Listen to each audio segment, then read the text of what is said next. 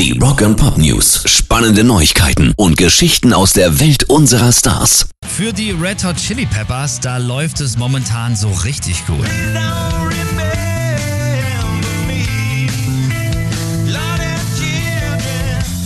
Nur, dass sie äh, scheinbar gerade so viel Kreativität und Bock auf neue Mucke haben, dass sie ja dieses Jahr einfach mal zwei Doppelalben rausgebracht haben. Daraus haben wir auch eben gerade den Song Eddie ganz kurz gehört.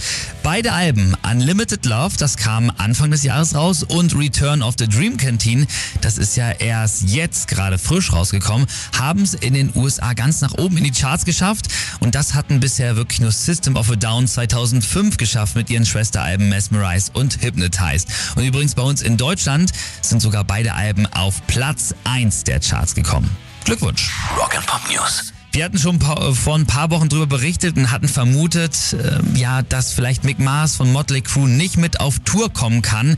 Jetzt ist es aber wirklich auch absolute Gewissheit. Er hat gesagt, nächstes Jahr gehen wir auf Tour mit Def Leppard, da freue ich mich drauf, aber ich schaffe es einfach nicht mehr. Die Tourstrapazen sind mittlerweile zu groß für mich. Wir präsentieren euch ja beide Bands, unter anderem auch in Hannover, aber halt eben ohne Mick Mars. Ist schade, aber ist nun mal so, wer ihn ersetzen wird, das ist noch nicht ganz klar. Rock and Pop News. ACDC-Frontmann Brian Johnson, der hat jetzt nochmal richtig Klartext gesprochen.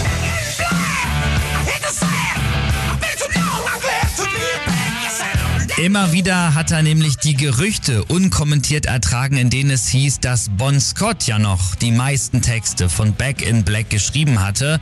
Und äh, Brian hat dann einfach nur gesungen, aber da hat er jetzt gesagt, nee, damit ist jetzt Schluss, jetzt reicht's mir. Er hat in dem Interview klargestellt, alle Texte vom Back in Black Album sind von mir und von den Jungs.